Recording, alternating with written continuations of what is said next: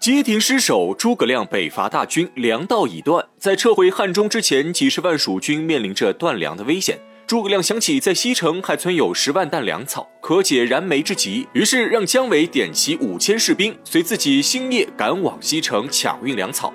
谁知营中士兵都已派出，只剩下一些老弱病残，加起来还不足两千人。诸葛亮心知事态紧急，多拖延一秒就多一份危险，当下不再迟疑，带着两千残军赶往西城。诸葛亮赶到西城后，发动所有百姓和军士抢运粮草。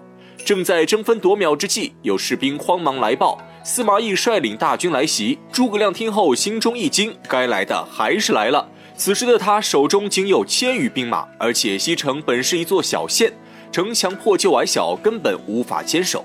值此危难时刻，诸葛亮灵机一动，已然想出一计。他命令手下士兵将旗帜全部隐藏起来，打开各处城门，每门都用三五个士兵扮成百姓模样。在城门处打扫街道，而且严令任何人不得随便出入，更不能大声喧哗，违令者立斩。一切安排妥当后，诸葛亮取出古琴，坐于城楼之上弹奏。眨眼之间，司马懿大军已至城下，尘土漫天，旌旗遮日，看阵势竟不下五万铁骑。诸葛亮却面不改色，端坐城楼之上，安心抚琴，琴音渺渺，传出数里之外。司马懿听到琴音后，止住大军，闭眼倾听。他只觉诸葛亮的琴声变幻莫测，虚虚实实，令人分辨不清。这时，诸葛亮琴声突起高亢，司马懿闻之一惊，急忙下令全军撤退。司马昭还想率兵出战，被司马懿阻止。司马懿表示，诸葛亮一向谨慎，平生从不冒险，此时既然敢大开城门，城中必然设有伏兵。司马昭信以为真，率兵撤退。临走之际，司马懿看着远方城楼上的诸葛亮，露出一个饱含深意的眼神。司马懿大军一撤，诸葛亮手中琴弦应声而断，这正是历史上有名的空城计。诸葛亮热泪盈眶，仰天长叹：“司马懿真乃知音。”他知道司马懿听懂了他的琴声，二人虽是生死大敌，但已然有了一种惺惺相惜之感。诸葛亮拼死赚来一线生机，将西城粮草尽数运出，已经足以支撑北伐大军撤回汉中。此时，各路将领也纷纷归营。大将魏延不仅守住了阳平关，而且设下陷阱，大败魏将徐晃。徐晃身中数箭，不知生死。魏延正在吹嘘之际，赵云大步迈入营帐，身上白袍染满鲜血。诸葛亮一看，大惊失色，以为赵云受伤了。赵云却微微一笑，直言这都是敌人的鲜血，他自己毫发无伤。诸葛亮这才放下心来。此时赵云副将禀告战情，原来赵云为了保护部下撤退，自己孤身一人断后，一连斩杀魏军三员大将。魏军虽有千军万马，但被赵云气势所迫，竟无一人敢上前追击。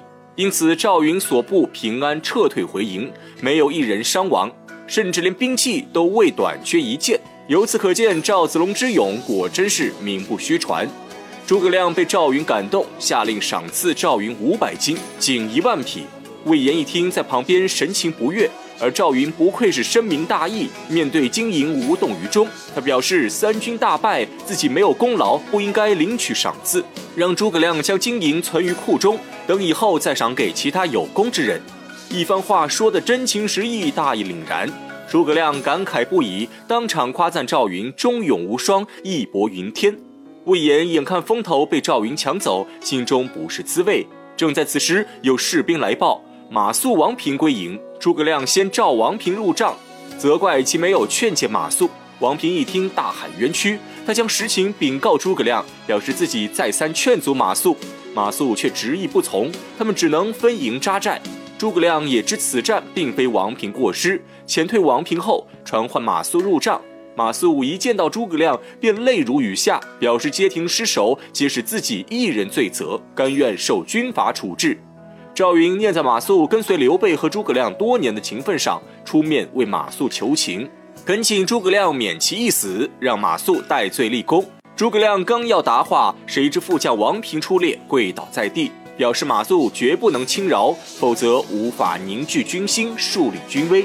言外之意，竟是想让诸葛亮严惩马谡。魏延等人眼看赵云和王平持相反意见，纷纷跪倒在地支持赵云，恳请诸葛亮饶过马谡。诸葛亮不知如何是好，陷入犹豫之中。马谡自知罪过深重，他不想让诸葛亮为难，出声表示自己愿意赴死，请诸葛亮杀他以正军法。诸葛亮闻听马谡之言，心中已有决定，缓缓抓起桌上令牌，下令将马谡斩首示众。令牌置于地下，诸葛亮早已泪流满面。他和马谡相交多年，二人如师如友，经常彻夜畅谈军政大事。诸葛亮十分欣赏马谡的才识，如今斩杀马谡实在是迫不得已。诸葛亮下完命令后，心痛如绞，无法出声。眨眼间，正午已到，随着刽子手的大刀一挥，马谡人头落地，时年三十九岁。这正是诸葛亮挥泪斩马谡的故事。马谡失守街亭，对整个北伐战局有着重要的影响。诸葛亮本已夺取曹魏三郡，兵锋直指长安、洛阳，但因为街亭失守，数十万北伐大军只能无功而返。而且自刘备伐吴失败，曹魏对川蜀防备之心稍减，因此诸葛亮突然出兵，才能打得曹魏措手不及。但经此一役后，曹魏吸取教训，大大加强了对川蜀的防备。甚至算出诸葛亮接下来的计划，直接派大将郝昭据守陈仓，导致诸葛亮之后的数次北伐战争都没有取得重大战果。诸葛亮退回川蜀后，自知用人不明，犯下大错，给刘禅上书请罪，请求刘禅罢免自己的所有官职。刘禅没有主见，召来大臣李严商量对策。李严建议刘禅降诸葛亮为右将军，但还是监管丞相事，掌握军政大权。这样，名义上诸葛亮是被连降三级，实际上并没有被贬。刘禅闻之大为欢喜，当下按李严之法行事。至此，诸葛亮更加尽心竭力辅佐后主刘禅，整顿兵马，打理军政，呕心沥血，鞠躬尽瘁，为下一次北伐大业再做准备。